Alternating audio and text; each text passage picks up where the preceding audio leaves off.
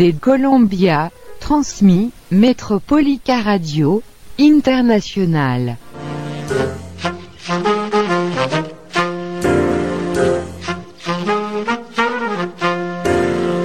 Una radio emisora para América y el mundo, Metropolica Radio, lo que tu eres.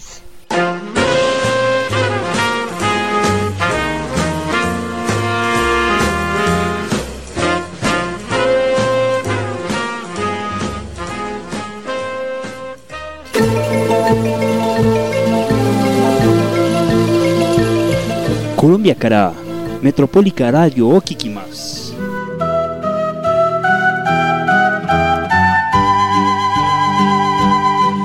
面白いラジオですね。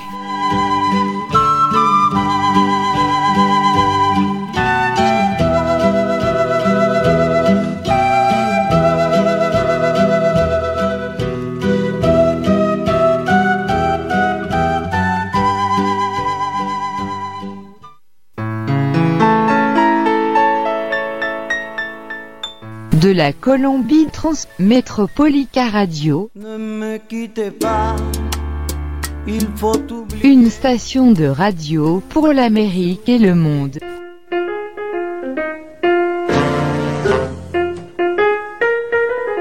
Radio Metropolica, qu'est-ce que vous êtes?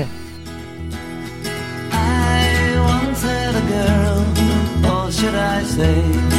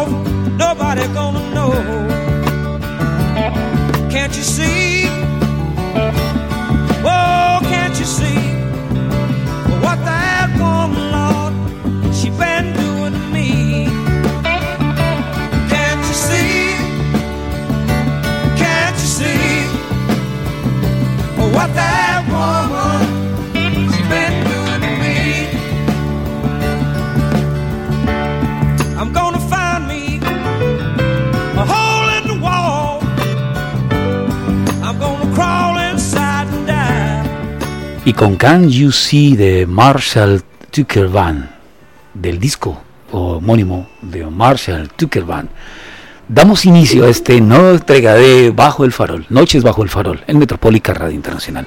Hoy nos acompaña Javier Camilo García y eh, nos vemos en un momento en Metropólica Radio Internacional. Can You See de Marshall Tucker Band, una canción para este programa, Bajo el Farol, muy amor y paz.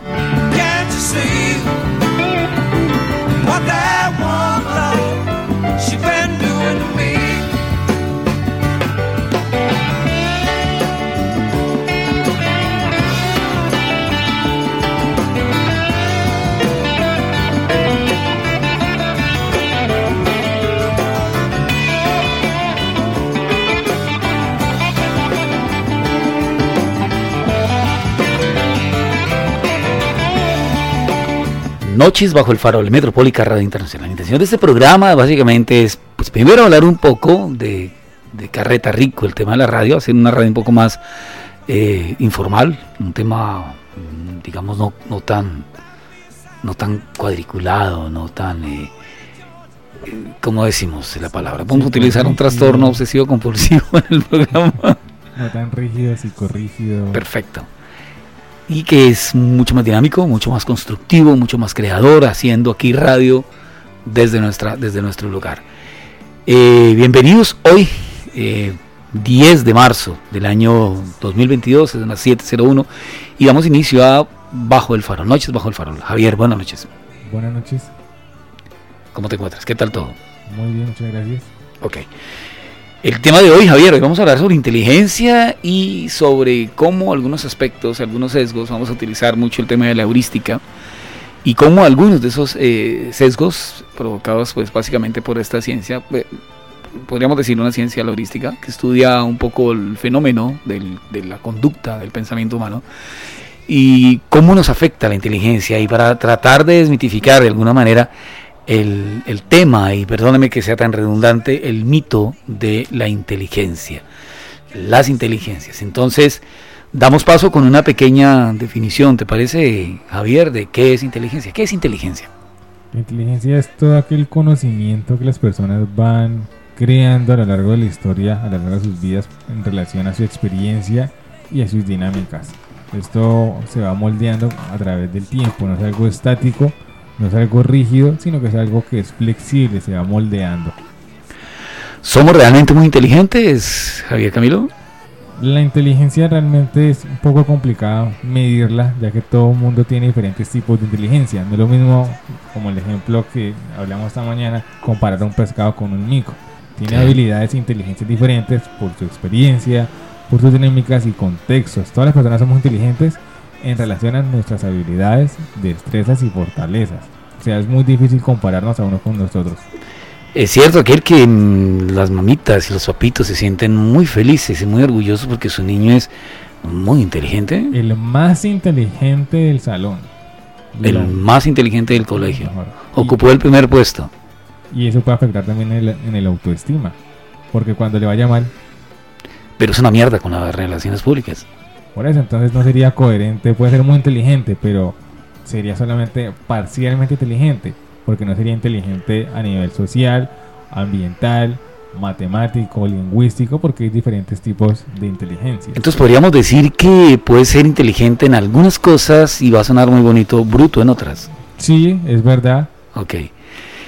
¿De dónde sale y de dónde surge esta teoría de las inteligencias? Bueno, primero definamos eh, un poco qué es esto de las teorías de las inteligencias. Existe un, psicólogo eh, norteamericano, Howard Gardner, hacia el año 1900, ¿recuerdas? 73 más o menos, en que el hombre comenzó el desarrollo y el estudio de, las habilidades humanas. Se intentó sintetizar de alguna manera bajo un estudio muy juicioso, muy observado, muy empírico, eh, aquellas eh, capacidades o aquellas habilidades que se presentaban en algunas personas, pero que en otras no. Él notó eso, que algunas personas eran más hábiles para ciertas tareas y otras no eran tan hábiles para, para otras tareas. O por ejemplo, nunca un marinero va a ser igual de, hábil que un, que un eh, motociclista o que un automovilista, aunque, aunque los tres navegan y se tratan de movimiento, pues los tres tienen una habilidad completamente diferente.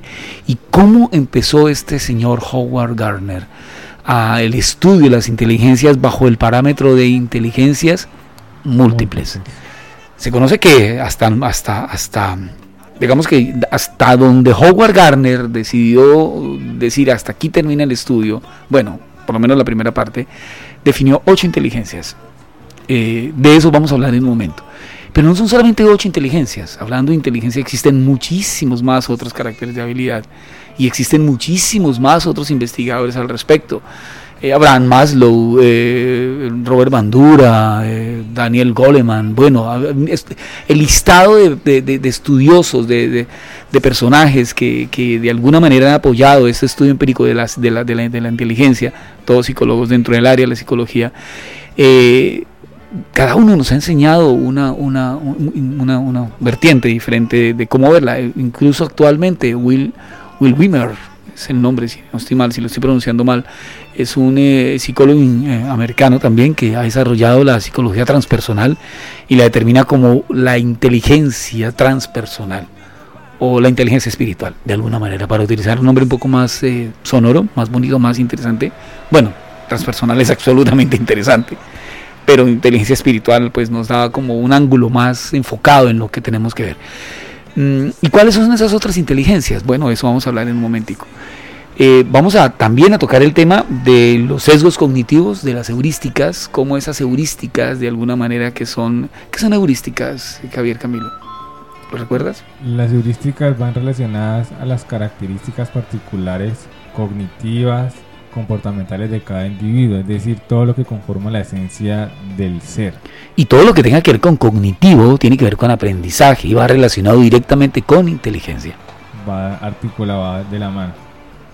Como lo comentaba Miguel, pues hay distintos tipos de inteligencia. La inteligencia no es algo estático, sino que todo el tiempo se va moldeando de acuerdo a las experiencias, a pulir, a practicar día a día, pues permite que nuestra inteligencia y nuestra habilidad se fortalezcan como los ciclistas. Para llegar al lugar que está Nairo Quintana hoy en día, tuvo que practicar, que fortalecer esa habilidad, el cálculo, cuánto acelerar, con la posición del cuerpo, la distancia, para así mismo adquirir ciertas habilidades y destrezas, como los nadadores, como las diferentes eh, perspectivas. Por eso es muy importante ir identificando la inteligencia de cada persona. Y ocurre algo que digamos en las escuelas y colegios generalizan los procesos, pero no todo el mundo aprende de la misma manera. Por tal motivo, no todos los estudiantes van al mismo ritmo de aprendizaje.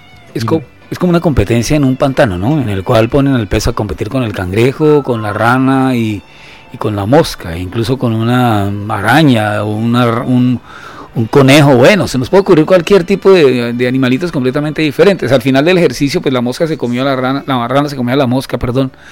El pez pues terminó muriendo porque era una carrera de, de, un extremo a otro y trepar un árbol, pues. Creo que lo único que ganó eso fue la ardilla y, y, es diferencial, es decir, es entender que este elemento de la inteligencia no es igual, como lo dices tú, no primero que no es un elemento estático, pero tampoco es igual en ningún en las personas. En cada una, incluso podríamos llegar a asegurar que es diferente en todas las personas. 7 mil y punto millones de habitantes, cada uno tiene una condición distinta en la interpretación de la inteligencia. Por eso vamos a hablar un poco de los sesgos y de, las heurísticas, básicamente. De los sesgos por de los sesgos, eso está catalogado dentro de las heurísticas y falacias y las distorsiones cognitivas y todo ese tipo de elementos que afectan de alguna manera, en buena medida o en mala medida, afectan, ni bueno ni malo, pero afectan de, total y absolutamente en la manera en cómo interpretamos y cómo podemos ver ese, este, este, este, este delicioso tema, este enriquecedor eh, proceso, proceso del aprendizaje, que es la inteligencia. Entonces, mientras tanto, vamos con un tema que nos pidieron la semana pasada, pero que no logramos, no alcanzamos por un tema de tiempo. Son las cositas que nosotros vamos a ir dejando el tentintero. Em, lo tengo acá, lo tengo aquí, aquí está, se me perdió, ya, aquí está. Se llama eh, Gypsy Woman, de un señor llamado Bobby, eh, Bobby, Bobby Womack. Eh, disculpe, Gypsy Woman, de Bobby Womack es un tema eh, tremendamente espectacular. Entonces escuchémoslo y estamos en Metropólica Radio Internacional. Ya volvemos en un momento.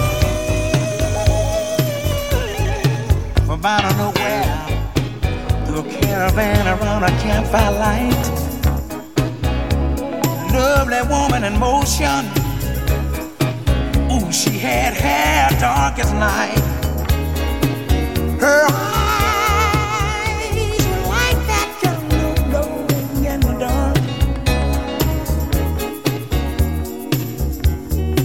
That me with a love.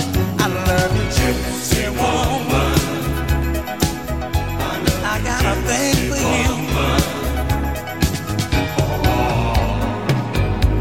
Dance and dance and dance and dance around a guitar melody. But the fire, her face was all aglow. Oh, how she enchanted me.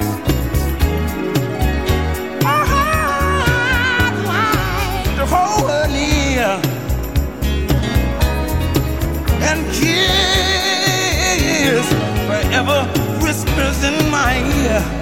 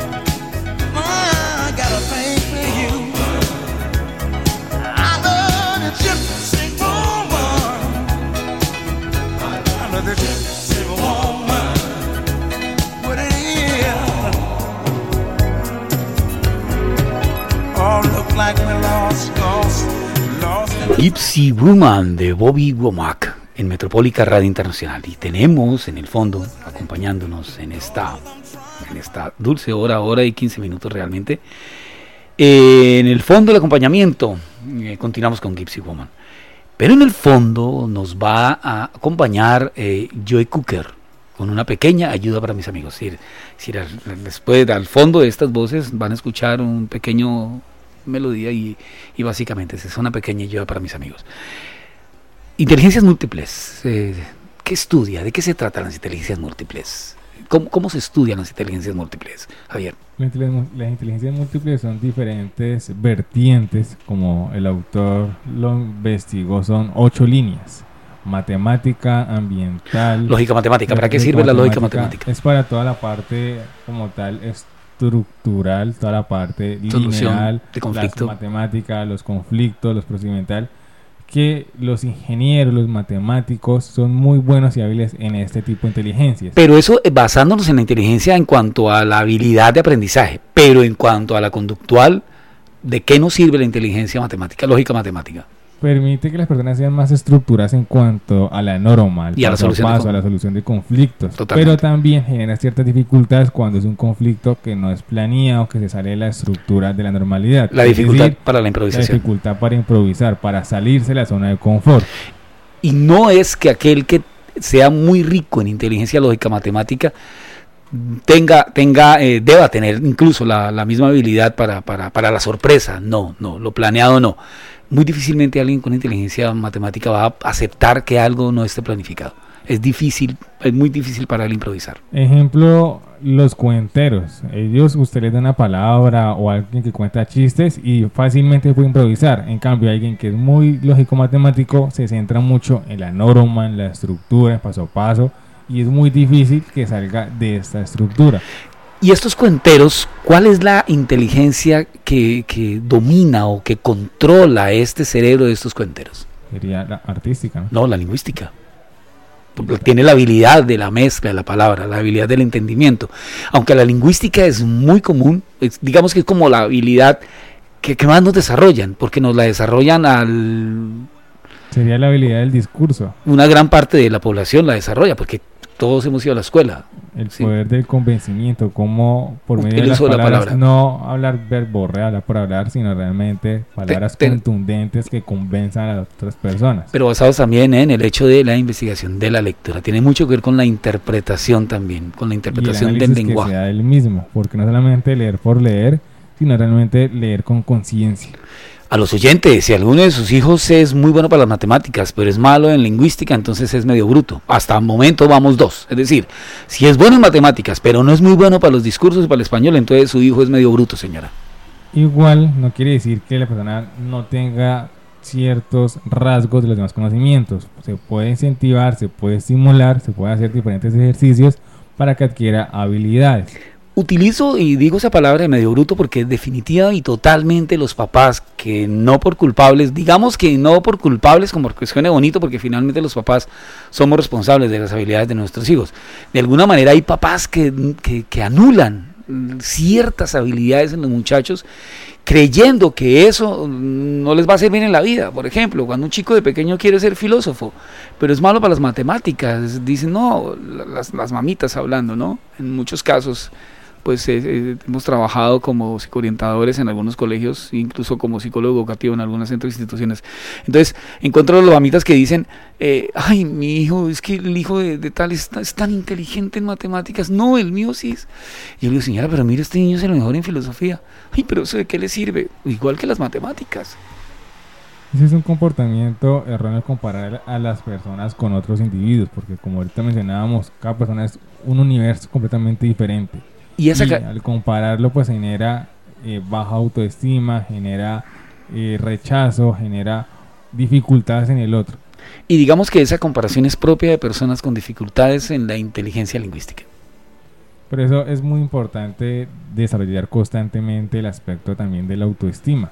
Tú nombrabas el arte hace un momento. eh, de pronto el cuentero sí tiene algo que ver con la inteligencia artística. Las es una, es- inteligencias es están articuladas. Totalmente, totalmente. Nunca están aisladas, lo que pasa es que siempre predomina una sobre las otras, que era Da- lo que estamos mencionando. No Sí. quiere decir que sea completamente nulo o como mencionaba Miguel, bruto frente a un aspecto, sino que este tipo de inteligencia predomina o lidera un poco más las demás. Pero no quiere decir que no tenga ningún conocimiento en las demás perspectivas, solamente que al momento de enfrentarse en ciertos contextos, pues se desempeña de mejor o un poco eh, más leve. Y va a poder dar una respuesta mucho más eh, acorde con Igual la también situación. depende del contexto en el que se encuentre, porque hay personas que a nivel de una exposición no tienen buena oratoria, pero a nivel de conquistar a una mujer tienen el discurso del siglo y conquistan a cualquier persona. La inteligencia artística tiene que ver con la capacidad creativa, con la capacidad de imaginar la imagen en acción, con la capacidad de contextualizar el color, la identidad de la forma, la identidad, pero no de la forma como tal, sino de la forma mezclada, de la forma construida. Eso en la parte técnica. Ahora en el, en el asunto conductual, esa inteligencia artística, ¿qué habilidades desarrolla? Permite que la persona sea muchísimo más flexible, más creativa, Flexibilidad mental. flexibilidad mental, Neuro- flexibilidad neuro- neuro- comportamental, una- un aspecto neuropsicológico mucho más flexible en su crecimiento y desarrollo y a nivel social es- se adapta más a cualquier ambiente y contexto. Se desenvuelve mucho más fácil. Una persona que ante las diferentes dificultades no se encierra en casillas, sino que busca soluciones rápidamente. Entonces, Javier, vamos con tres inteligencias hasta el momento. Tenemos la inteligencia lógico-matemática, tenemos la inteligencia lingüística, la artística. Se nos ocurre hablar de la inteligencia musical. Existe la inteligencia musical. Y es la capacidad, y es bien compleja. Es decir, le- la- las personas, desafortunadamente en esta sociedad, confunden la música primero que todo. Creen que el reggaetón es música y pues el reggaetón no es música. Es decir, es- no, ahí no hay ninguna inteligencia. Perdónenme los que usan de, de reggaetón, pero, pero finalmente no es música. Entonces ahí no hay ninguna inteligencia. Y las personas tienden a confundir la inteligencia musical con la vagancia. ¿Por qué? Normalmente la, música ayuda a que las personas se relajen. Totalmente. Se estimulen. Entonces muchas veces eh, hacen malas interpretaciones porque no, escucha música, es músico, es muy relajado, muy calmado, pero resulta que internamente está popularmente volando, la persona está inspirada, está soñando, despierto, frente a diferentes partituras, melodías, melismas, que hacen que la persona eh, se fortalezca en este aspecto. Por eso es que personas que rápidamente, en menos de una hora, pueden hacer una canción, pueden componer un poema, pueden interpretar diferentes hechos. Hace algunos días eh, veíamos en redes sociales eh, un comentario de un, de un eh, famoso colombiano comparándose con, con, uno de los grandes músicos que tuve la oportunidad de conocerle personalmente, con Rubén Blades. No digo quién es porque no quiero entrar en ese tipo de controversia. Y hacía la comparación que este personaje colombiano era mucho mejor que Rubén Blades. hay una gran diferencia porque la inteligencia musical tiene que ver con la sensibilidad del mundo, tiene que ver con la eh, primero es la humildad, porque un músico debe tener humildad para lograr hacerlo. Estamos hablando de la característica propia, de alguna manera, de un músico.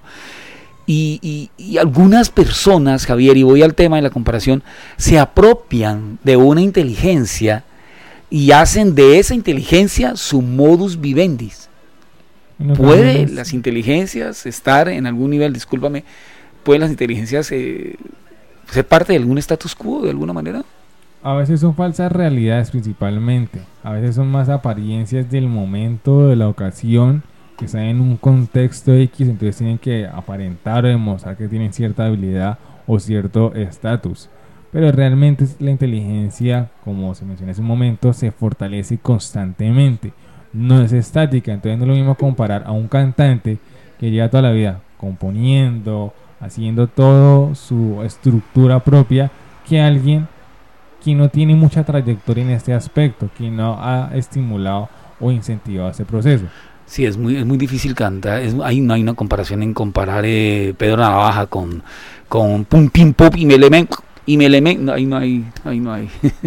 sí, no es lo mismo comparar a un compositor o a un cantante de ópera, alguien que ha durado toda la vida aprendiendo cada partitura, cada melisma, la sensación que genera, el sentimiento, la evocación, los recuerdos, que alguien solamente cogió una hoja y leyó. Y hablo de este tema eh, precisamente, Javier, como para empezar a meternos en el tema que va en la siguiente media hora, y es el tema de las heurísticas, porque ah, tiene mucho que ver con, la forma en cómo percibo, porque es que la inteligencia tiene que ver obviamente con la manera en cómo yo percibo mi entorno, y cómo la percepción de ese entorno dentro mío, por, por medio de un proceso cognitivo, le doy una, eh, ya deja de ser interpretado y le doy un modo a, esa, a ese mundo que estoy experimentando. Por eso hablamos de ese tema, porque después de la media hora vamos a hablar de, pues, un poco de las heurísticas. otra inteligencia, ya tenemos cuatro, hablemos de una quinta, perdón, tenemos cinco, hablemos de una sexta. ¿Cuál sería la otra inteligencia? Vamos a ver las dos últimas. Y pensaría yo que es una de las inteligencias a las que más duro se le ha dado de alguna manera. Y perdónme que hable en términos más duros se les ha dado porque realmente las personas no lo han querido tener muy en cuenta para sus actividades cotidianas, para la compra de, de los productos que de alguna manera nos rodean. Y tiene mucho que ver con la inteligencia naturalista, con la inteligencia, tiene que ver con la inteligencia naturalista que es distinto a la inteligencia ecológica. La inteligencia ecológica ya es un subdesarrollo de la inteligencia emocional, pero está la inteligencia naturista. ¿Con qué tiene que ver la inteligencia naturista? Tiene que ver con todo el aspecto social, medioambiental, eh, la naturaleza, el medio ambiente, los animales, el ecosistema, cómo yo me relaciono con el otro y cómo el otro influye en mí. Y mucho tiene que ver con la, con la conexión con la indefensión del otro también. La vulnerabilidad. Sí, es, eso es... La esencia humana. Eh, totalmente. Y, y, cómo esa inteligencia, esta inteligencia ambientalista o inteligencia ambiental o inteligencia naturalista, no ecológica, que es distinto, la inteligencia ecológica tiene que ver con, el, con la huella verde, con la huella de carbono. Esta no tiene que ver con esa huella. Esta tiene que ver con otra cosa. Cómo nos correlacionamos con el medio ambiente, con el entorno. Eh, les han dado muy poca, poca importancia y a los muchachos no nos enseñan desde pequeños. bueno, a mí tampoco lo hicieron. Con el tiempo, digamos que esa inteligencia y ese amor por la, por la naturaleza lo fue desarrollando uno a medida que va creciendo, pero, pero en los hogares poco se fortalece esa habilidad. ¿Por qué? ¿Por qué crees que ocurre eso, Javier?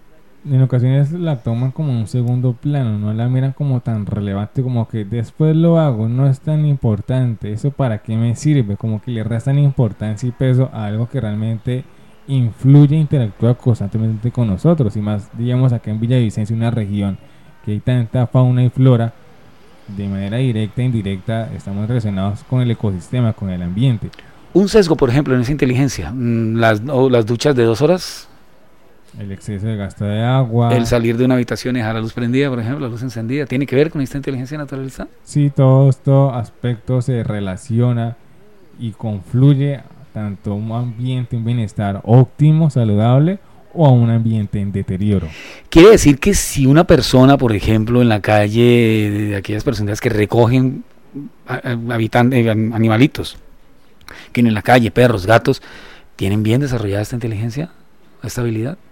¿Creerías tú que podríamos decirles a ellos que son naturalmente sí, se podría decir que son personas que apoyan, pero la idea es no ir a los extremos porque hay personas que sí apoyan a los animales y los recogen, pero llevan al extremo, recogen a 20, 30, 40 animales y llega el momento que ya no tienen ni cómo sostenerlos porque ya van al exceso de ayuda por satisfacer, por generarse placer hacia ellos mismos. No quiere decir que la persona ahora vaya a hacer algo malo con el animal, no, sino por el exceso de buscar ayuda, pues intenta incentivar y motivarse hacia él mismo. Por tal motivo va al extremo de ya en vez de ayudar, resulta es perjudicando.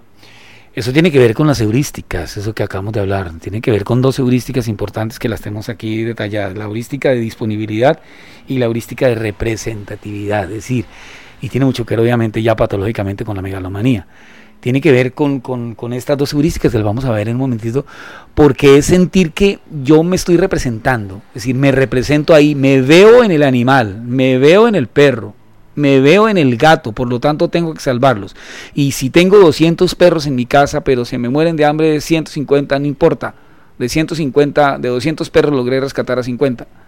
Tiene mucho que ver con, los sesgos cognitivos. Eso es una distorsión cognitiva. Las vamos a ver en un momento después de, comerciales. Aquí no tenemos comerciales. Pero, sí vamos a hablar un poco de, un comercial hecho eh, en, en voz. Quiero que nos cuentes un poco, para hacer un pequeño break tipo comercial, tu empresa, Nova Psique. En Nova Psique trabajamos fuertemente la salud y el bienestar de las personas, trabajando por medio de sus diferentes tipos de inteligencia. Cabe resaltar, trabajamos por medio del arte, de la música, trabajamos por medio del placer. Es decir, si a la persona le gusta la música, pues trabajamos musicoterapia. Si le gusta el juego, por medio de ludoterapia para poder así incentivar por medio de una habilidad, por medio del gusto y el placer, incentivar diferentes eh, circunstancias y también disminuir factores estresantes. Esto genera un mayor trascender en los procesos de acompañamiento. ¿Qué es disminuir, eh, discúlpame, qué es disminuir procesos estresantes? En ocasiones las personas eh, pasamos por diferentes situaciones que generan estrés, es decir, pasamos por X calle y nos robaron y el motociclista se fue, los ladrones se fueron en, moto.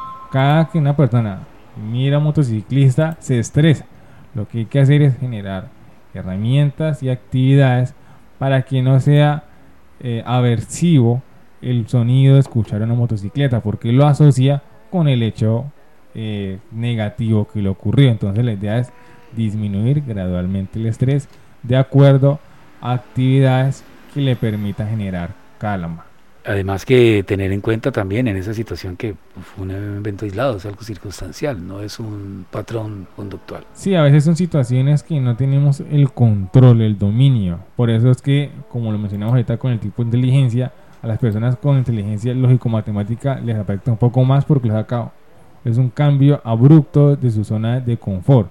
En cambio, las personas que van más relacionadas con el arte y con la música, cuando ocurre ese tipo de sucesos, ellos mismos como que se retroalimentan y no les impacta tanto su aspecto personal. Vamos con una canción para que no sea como tan trillado nosotros y utilicemos de alguna manera eh, lo que orgullosamente manejamos aquí en Metropólica Radio Internacional. Uno de los eslogans de Metropólica Radio Internacional es por en, honor a la música, a la música verdadera. Y en honor a la música verdadera vamos a escuchar On Way, On Way Out de una banda que me encanta. Se llama The Allman Brothers Band, la banda de los hermanos Allman. Genial. Esta banda eh, se construyó por medio de un sueño de chinos chiquitos, haciendo música con instrumentos inventados y resultaron con el tiempo convirtiéndose en una de las bandas americanas más representativas de una mezcla interesante entre el country, el blues y el soul. Finalmente es una cosa increíble, pero bueno, eh, sí, bonito, pero escuchámosla. One Way. Thank you.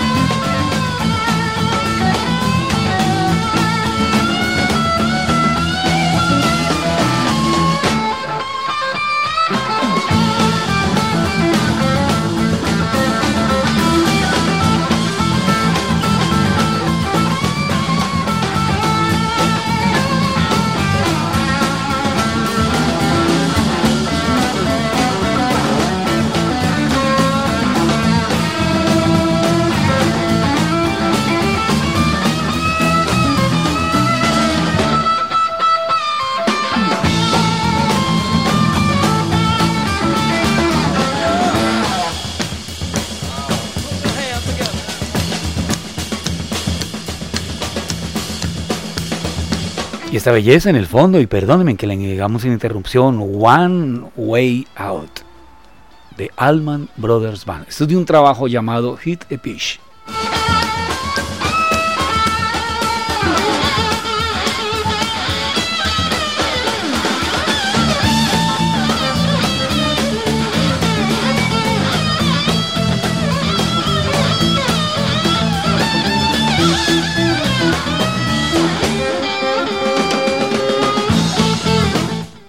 Bueno, nos hacen una pregunta, es una pregunta seca, así esas preguntas que nos gustan, porque es una pregunta que tiene un contexto encerrado bien fuerte, porque no es solo la pregunta, sino el fondo de la pregunta. ¿Qué tan útiles son las inteligencias múltiples en el plano educativo? Es un arma de doble filo porque realmente sí es útil inteligencia múltiple, pero en el contexto educativo realmente no se utilizan.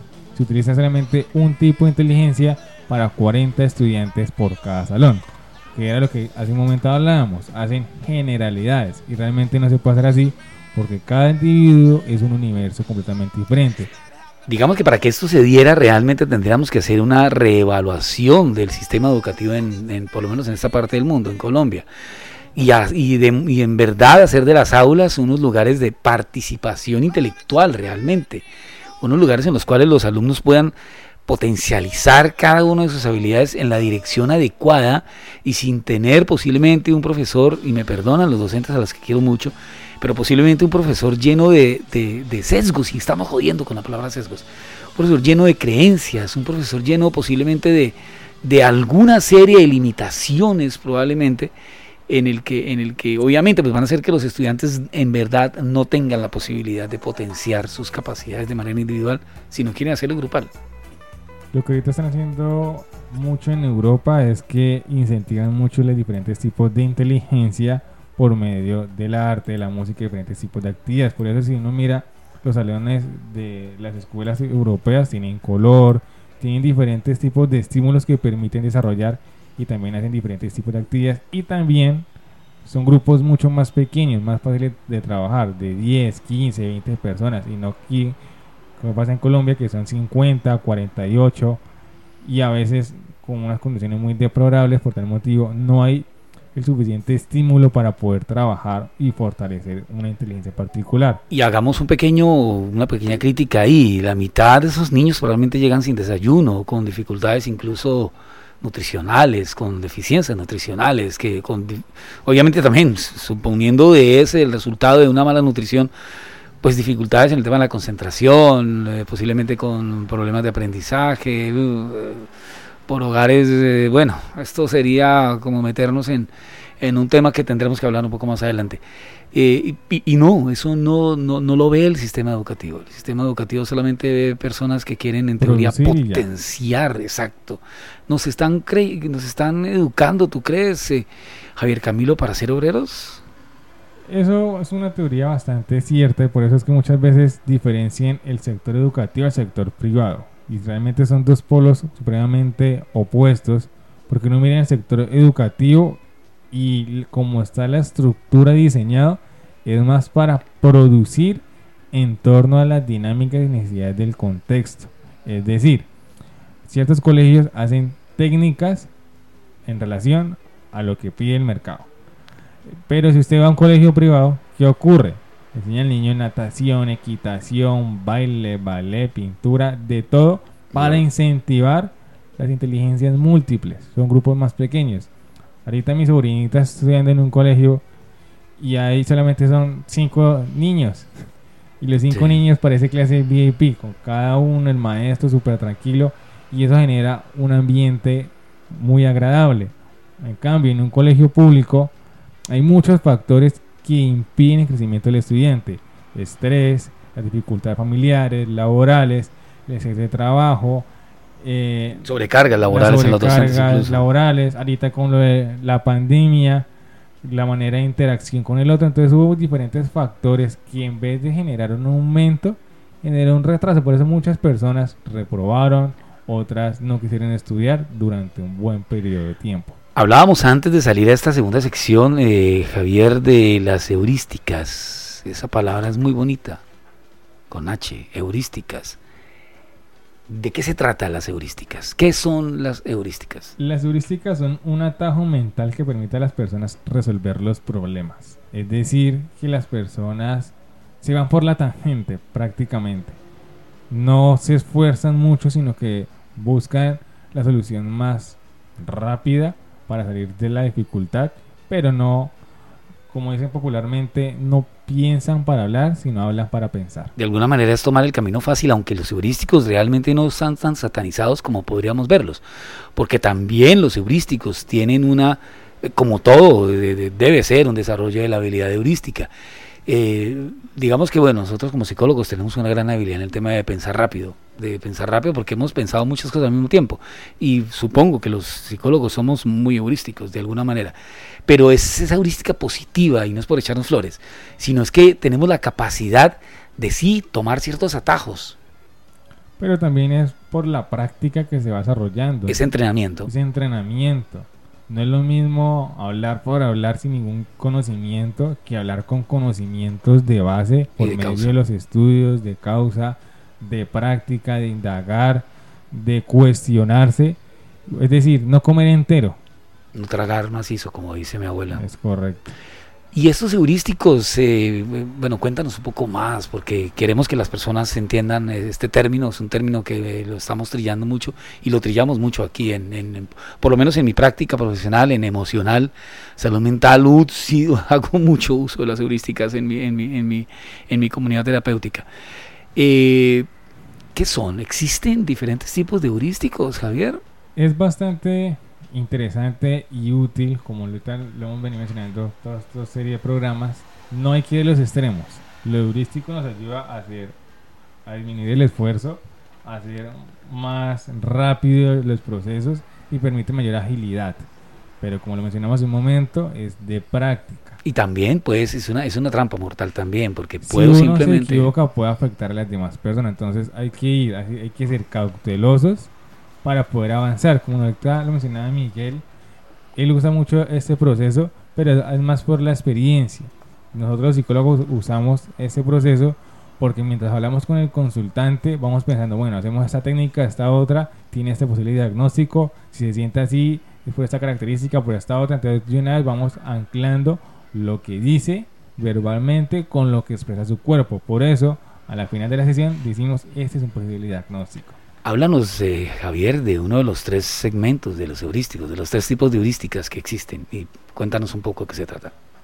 Una de estas heurísticas se llama heurística de disponibilidad, la cual implica tomar decisiones basadas en lo fácil que es tratar algo en la mente.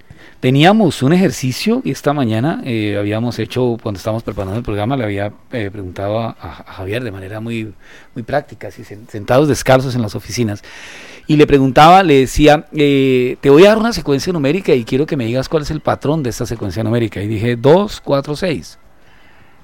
Javier muy orgulloso dijo, no, pues 8, ¿cómo que fue? 8, 10, 12. Dije, sí, muy bien, perfecto. Y se puso feliz. Perdóname que me esté diciendo, pero es un ejemplo. Se puso feliz. Le dije, ¿crees que diste una buena respuesta? Me dijo, sí. Le dije, no. Y se puso como, "Pero, ¿cómo así que no? Dije, bueno, entonces voy a decirte otro número. 5, 10, 15. eh, ¿Está bien? Eh, Como que lo dudó y le dije, no, sí está bien. Y me dijo, sí, entonces sí está bien. Ent- Volvió a decirme, sí, estoy bien. Le dije, ¿seguro que estás bien? Eh, me dijo, claro, te di dos respuestas positivas. Le dije, no estás mal, porque es que la pregunta es, ¿cuál es el? Patrón. Exactamente. No era si estabas bien, sabiendo que 2, 4, 6. Después de una indagación bien, bien, bien lejana, cometió un error pequeño y el error, en teoría, él sintió que era un error. Y llegó y dijo, bueno, Miguel, y si hablamos de 3, 2, 1, le dije, eh, no, ahí no hay patrón. Eh, ahí no hay patrón. 3, 2, 1. Claro, dijo Javier saltando de la silla el patrón es ascendente. Es decir, da igual cualquier número, da igual decir 1, 100 ni un millón, está bien. Pero como comenzamos 2, 4, 6, eso tiene que ver, además de que tiene que ver con esa heurística, también tiene que ver con un sesgo que lo vamos a ver eh, un poquito más adelante. Eh, es un sesgo por atribución, básicamente. Es el sesgo con el cual uno supone, supone o por afirmación, supone que, que, que en donde está uno eh, está eh, bien, no ha cometido ninguna serie de errores. Eh, vamos a tratar un poquito más. ¿Cuál es el segundo, la segunda heurística importante de la que pudiésemos hablar y damos un ejemplo práctico? Se llama heurística de representabilidad. Implica tomar una decisión al comparar la situación actual con el pro- prototipo mental más representativo. Eso tiene que ver mucho con el tema de las creencias, obviamente. Es decir, el comparativo, el referente. Es cuando las personas dicen, no, es que yo quiero ser como tal persona, como tal otra. eh, en ocasiones idealizan a ciertos sujetos. Y ocurre muchísimo en los jóvenes hoy día, en los que ellos piensan, andan todo el tiempo pensando, perdón un segundito, aquí tuvimos un pequeño accidente chiquito que ocurrió, ya, ok, ya estamos aquí. En el que muchos de los jóvenes hoy día dicen, es que yo quiero tener dinero y me toca meterme a la mafia, porque les voy a hacer como Pablo Escobar, unos niños que nunca han tenido ninguna carencia, y entonces pues yo voy a tener dinero y que mis papás que, que, que tiene que ver mucho con eso, con el tema de la comparación. Era lo que te hablábamos. Quieren salir rápido, conseguir dinero rápido, buscar cualquier salida, pero no miran a largo plazo, ni a mediano a largo plazo, no miran las dificultades que puede traer. Y ahí para sintetizar tenemos un sesgo cognitivo. ¿Cuál es? El muchacho cuando dice quiero ser mafioso como Pablo Escobar, lo que no se ha dado cuenta de eso es que los entornos obviamente son distintos. Primero porque a Pablo Escobar tuvo que ser criminal desde pequeño y nació en un barrio peligroso en Medellín, pero este niño ha crecido en un hogar en el que ha tenido todo y quiere llegar a ser un mafioso. Por favor, Igual un sesgo también cognitivo. las dinámicas espaciotemporales cambian. No es lo mismo cuando Pablo Escobar fue mafioso en su época actualmente. Claro. Las dinámicas, las normas internas entre cada grupo social, las jerarquías, toda la estructura cambia. Listo. El otro, la otra heurística, el otro segmento heurístico tiene que ver con qué, Javier. Defecto. Implica tomar decisiones que están influenciadas por las emociones que una persona está experimentando en ese momento. Es decir, que la persona se involucra muchísimo a nivel emocional.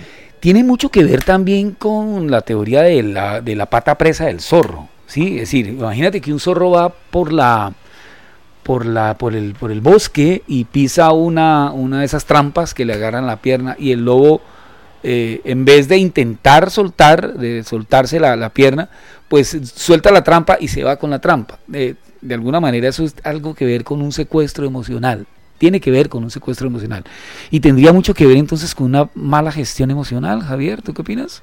Sí, es correcto, es cuando las personas no logran regular correctamente las emociones. Cuando alguien llora todo el tiempo, cuando alguien por cualquier cosa de una vez se afecta, no es que me miró mal, no es que hizo esto, y una vez lo llevan al extremo. Y este tema del secuestro emocional es bien complejo también, ¿no? Porque es secuestrarse, es decir, hay que pagar, hay que pagar un, un- puede un rescate hasta por ello. depresión Totalmente, porque hay que pagar un rescate por aquello. y dependencia emocional.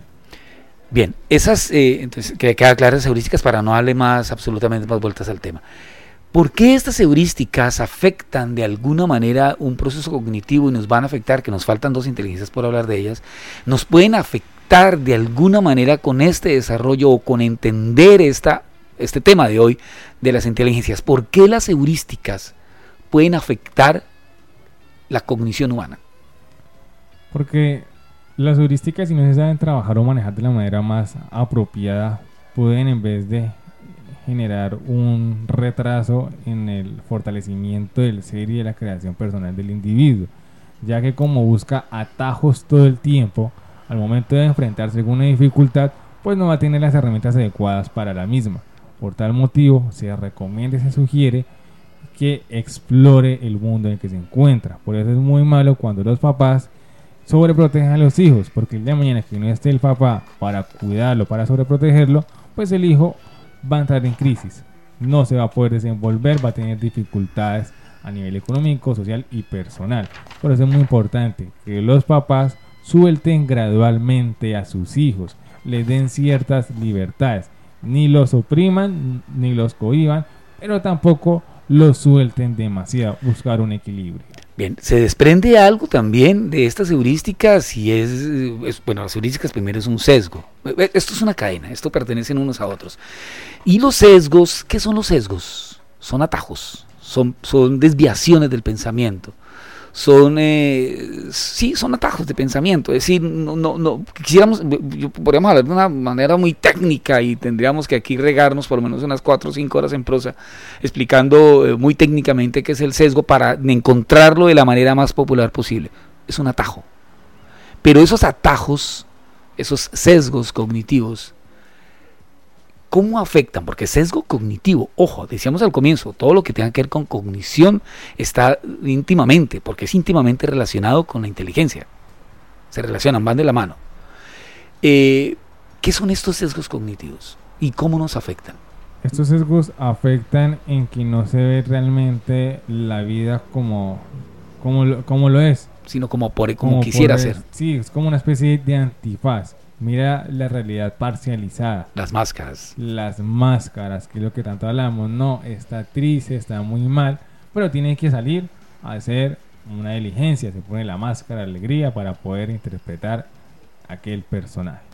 Existen dentro de los estudios realizados más de 72 sesgos, pero bueno, la mayoría son derivaciones de otros sesgos mayores.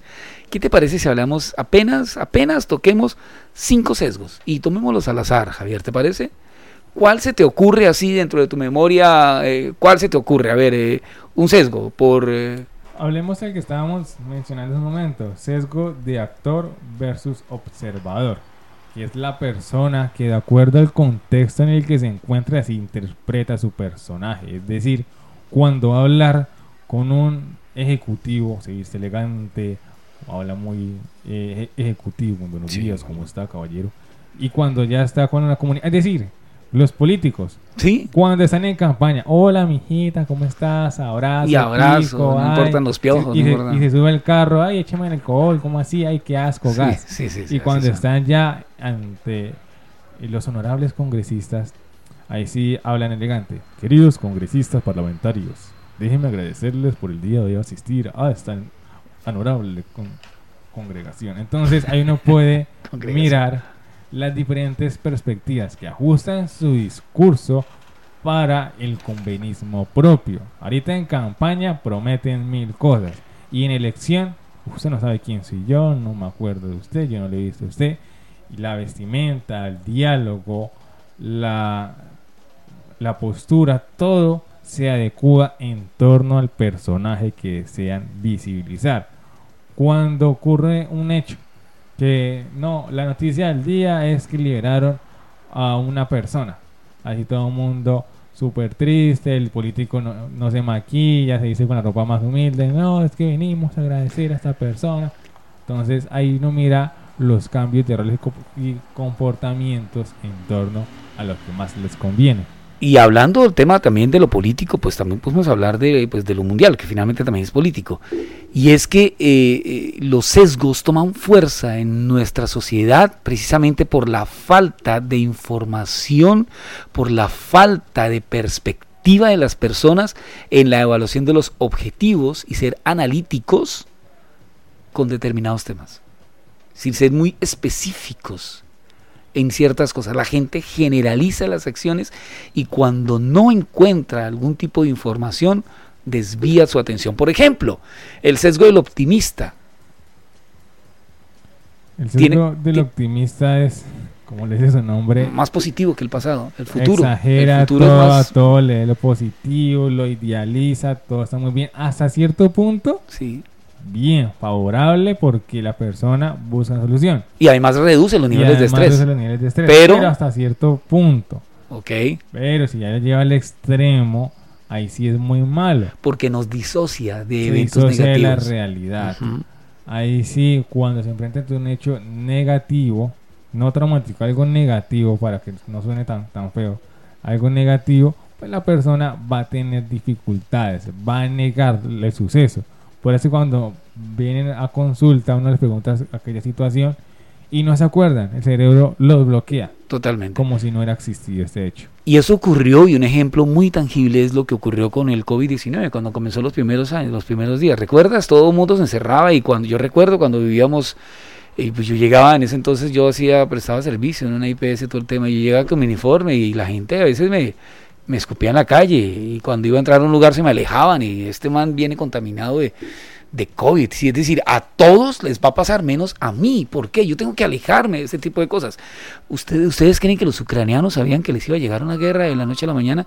Y la noche a la mañana nos bombardearon. No, le pasa a otros menos a mí. Ese es el sesgo de optimismo. A mí no me va a pasar eso que le están ocurriendo a las demás personas porque yo soy inmune a ciertas situaciones. Es un sesgo. Y tiene que, obviamente que ver con una dificultad en el plano cognitivo, diría yo, ¿no? Para ser un poco radical. Sí, es correcto. Miran, así como dicen popularmente, miran la paja del ojo ajeno y no miran la propia. Miran las dificultades del otro, pero no miran las de uno. No, mi vida es perfectas, fenomenales, fantástica. Tengo todo lo que había planeado. Tiene mucho que ver y nos derivamos de eso con un sesgo de los que tomamos acá, que es el sesgo del efecto. Básicamente es un efecto, el efecto de in- desinformación.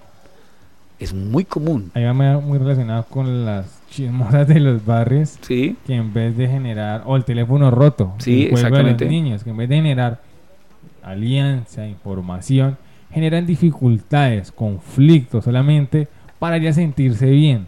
No, es que mira que la vecina estaba tal manera y tal otra, y resulta que a veces no pasó, a veces son chismes falsos. Y eso tiene que ver con que para nuestro cerebro, para nuestra experiencia humana, es mucho más fácil creer en algo que, experimen- que experimentarlo. Por ejemplo, sin hablar de política, lo que pasa con Petro. Todo el mundo hoy día dice cualquiera menos Petro y le pregunta a la gente, ¿por qué no? ¿Por qué no? Porque todo el mundo dice que no, es mejor creerlo que no experimentarlo. Y perdóname que meta el tema de, de Petro, no estamos haciéndole campaña política a ninguna persona, sino que es algo que pues uno lo ve en redes sociales y lo ve en todo el tema. Eh, otro menos este. ¿Y por qué? No, no, porque, porque lo dicen las demás personas. Es más fácil creerlo que experimentarlo. Es correcto. Y en ocasiones, siguiendo con el ejemplo que decía Miguel, de tanto mencionar algo, ya las personas hasta se lo creen. Digamos, hay una historia que dice, no, es que va a pasar algo. No, es que el pueblo se va a quemar. No, es que va a pasar algo. Y todo el mundo regó la bola que va a pasar algo. Y quisieron los habitantes, se fueron y quemaron el pueblo. Y eso fue lo que pasó. Que todo el mundo regó la bola. No, que va a pasar algo, que va a pasar algo, que va a pasar algo. Y no, pues vámonos antes de que pase algo. Quemaron el pueblo y todo el mundo se fue. ¿Y si pasó algo? Y sí pasó algo. claro. Mire, un ejemplo también es que cuando era uno, cuando era pequeño, tiene que ver con ese sesgo de desinformación. Cuando era bueno, cuando yo era pequeño, eh, recuerdo que yo iba a la casa de uno de mis primos y él tenía un camión tonka, no sé, creo que los de mi generación logran entender cuál es el camión tonka. camión tonka era un auto de más o menos unos eh, 40, 50 centímetros de alto, eso es altísimo. Pues altísimo para uno de enano que medía una- un metro, pues le llegaba uno a la mitad. Pues ya uno de adulto, pues un 50 centímetros, si uno mide casi un 80 de alto, pues realmente no es mucho. Cuando yo era pequeño, me- veía los Tonka. Alguna vez, cuando mi hijo mayor, que ya tiene 30 años, eh, decidí ir a comprarle un camión Tonka, no se lo pude comprar nunca. ¿Por qué? Porque yo quería el camión grande de Aquí cuando yo era época. pequeño. Y nunca me, di- nunca me senté a pensar en que yo ya había crecido y que el camión no había crecido. Yo pensé que lo hacían pequeño y dije, no, no vale la pena. Y nunca se lo compré, me- solamente por ese tema. Eso es un sesgo, eso es un sesgo que tiene que ver un efecto, el efecto de la desinformación. Es bien complejo. Tenía una percepción en torno a sus experiencias. Exactamente. Y lo que hi- hizo usted fue no como actualizarla de alguna manera, no traspasarla, no llevarla a otro plano, sino que la dejó ahí, en ese recuerdo. No, no, no, no, no modifica el chip. No modificó. Y tiene que ver con el sesgo de confirmación. Este sesgo de confirmación sucede cuando uno eh, tiene la información, pero posee otra información previa, que existe algo, una experiencia anterior. Por ejemplo, no voy a montar un negocio porque me fue mal en un negocio anterior. Ni para qué me caso porque, por ejemplo, perdóname, en el caso de las terapias de pareja, sobre todo las mujeres dicen, no, hermano, yo que me voy a conseguir otro tipo y a los cuatro meses vienen a una terapia con otro novio. Decir, eh, me, me fue tan mal que me va a ir mal en esta ocasión. Y claro que le va a ir mal porque está confirmando su información. Ya viene predispuesta ante cualquier suceso que pueda ocurrir. No, es que como en X calle me robaron, aquí siempre me van a robar. No es que si me he visto de negro, me va a pasar algo malo. No es que si veo un cuervo, ese día va a llover. Entonces asocian alguna acción con algún suceso que les haya ocurrido. Y no solamente a ellos, a veces ni les ocurrió directamente a la persona, le ocurrió a algún tercero, algún familiar, algún vecino. No, es que como le ocurrió a mi vecina que vive hace eh, 50 años en este barrio, a mí también se me va a ir el agua. Porque a ella, que vive acá hace 50 años, siempre se le va el agua. Y tiene que ver con el, prijo, con el pre- prefijo pre, la preocupación, la preconcepción, la predisposición, la preelaboración. Sobre todo con el tema de la preocupación. Las personas se preocupan, más no se ocupan. Si nos ocupáramos, saltaríamos de ese sesgo y entraríamos en otro proceso diferente. Se predisponen ante cualquier suceso. No saben realmente lo que pueda ocurrir porque cada situación es única y irrepetible. Y uno no puede comparar ninguna situación y ninguna persona. Es que me ocurrió esto, pero es que no sabemos si realmente le va a ocurrir lo mismo. Y nunca va a ocurrir lo mismo porque nuestro sentimiento, emoción y percepción son muy diferentes. Entonces es muy importante no eh, adelantarnos a los sucesos. Ser abiertos, ser flexibles, ir avanzando en torno a lo que puede ocurrir. Eso tiene que ver y se correlaciona total y absolutamente con la heurística de disponibilidad, que es la que nos habla básicamente de la exposición a determinada cuestión que nos hace subestimar o sobreestimar la experiencia vivida. Es decir, no, a mí ya me ocurrió y no me va a volver a ocurrir. Que es como la polarización de la anterior. Siempre me ha ocurrido, por lo tanto me va a seguir ocurriendo. No, esta, esta es lo contrario. No, a mí ya me ocurrió y no me va a volver a ocurrir. Pone una sentencia y no y punto. Y no me va a volver a ocurrir. punto. Y cuando le ocurre, ¿qué pasa? Y entra en una crisis Y entra en una ne- afectar una negación. negación. Sí, porque a mí... cuando reprime los recuerdos. Porque no, a mí- Es que a mí no me ocurrió, no es que eso es falso, eso es mentira. ¿Por qué exagera si eso no ocurrió así? ¿Por qué lo cuenta de esa manera? Y no es así. Bueno, se nos termina el tiempo. Nos queda material por contar. Hoy hablamos de inteligencias, nos quedan dos inteligencias y este especial va, este programa va para dos programas porque la inteligencia es bien compleja. Nos quedan las dos últimas inteligencias eh, de las inteligencias múltiples de Howard Gardner, que es la inteligencia inter y la inteligencia interpersonal. Son dos inteligencias distintas. La próxima semana vamos a continuar con el mismo tema, vamos a hacer la segunda parte de inteligencias y vamos a empezar a hablar de los heurísticos y los sesgos cognitivos. Vamos también a hablar de esas dos inteligencias para empezar a abordar el tema de, las inteligen- de la inteligencia emocional, que es bien interesante, tiene mucho que ver con el sentido común, que es el menos común de los sentidos realmente, tiene muchísimo que ver también con la inteligencia ecológica e incluso esta inteligencia ecológica tiene mucho que ver con aquello que nosotros conocemos hoy día como la percepción del negocio, la sostenibilidad de los negocios. Tiene, vamos a hablar un poco de la huella verde, ¿sí? del rastro verde natural, de la huella de carbono también. ¿Por qué es necesario hablar de todo ese tipo de cosas? Porque obviamente tiene que ver con la inteligencia, Javier. Sí, es que todo, realmente todo va articulado. No podemos observar nada como un hecho aislado. Todo realmente lo que ocurre en nuestra vida está articulado con la inteligencia, con la percepción, con las dinámicas. Todo se- es un engranaje en nuestra vida. No podemos decir, por un lado inteligencia, por otro lado percepción, por otro lado sentimientos, sino que todo va realmente compenetrado en nuestro ser. Y nada puede darse por hecho, nada está hecho definitivamente. Lo han hecho otras personas, pero si no lo hemos hecho nosotros, no está hecho.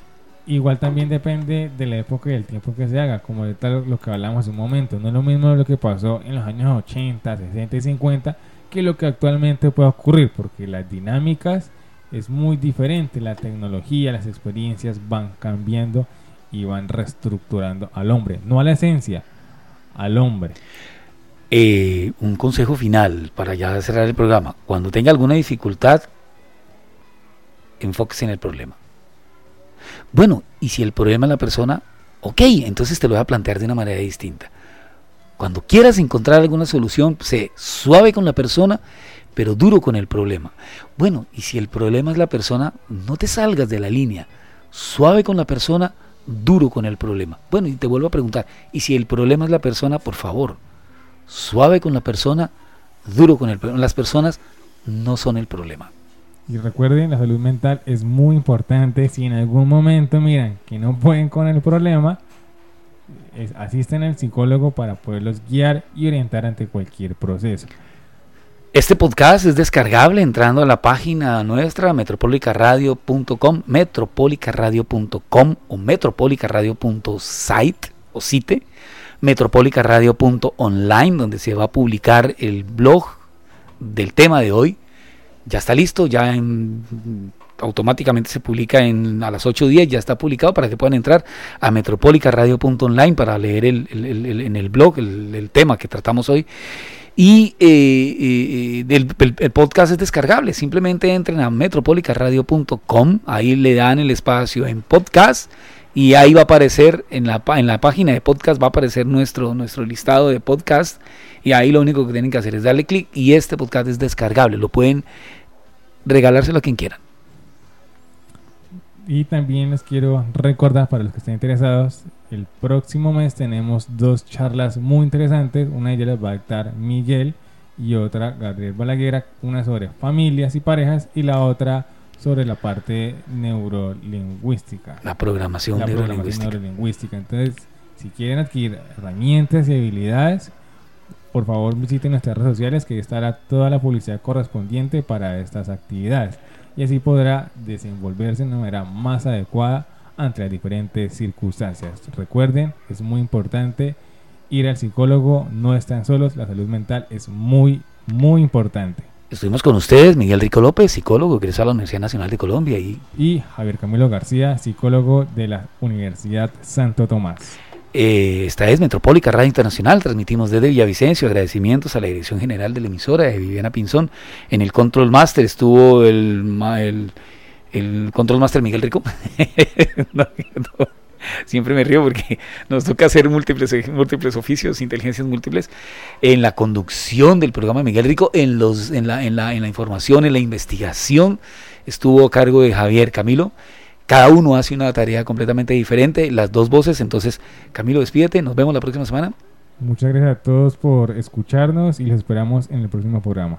Mountain Jam de Alman Brothers Band al fondo y Metropólica Radio Internacional. Nos vemos en un momento.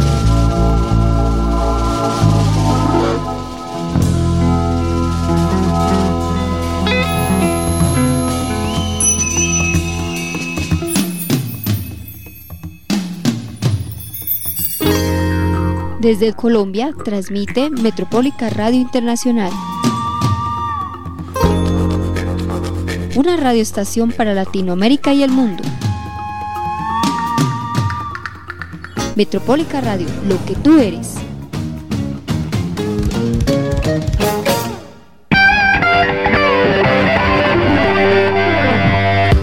Desde Colombia transmite. Metropólica Radio Internacional.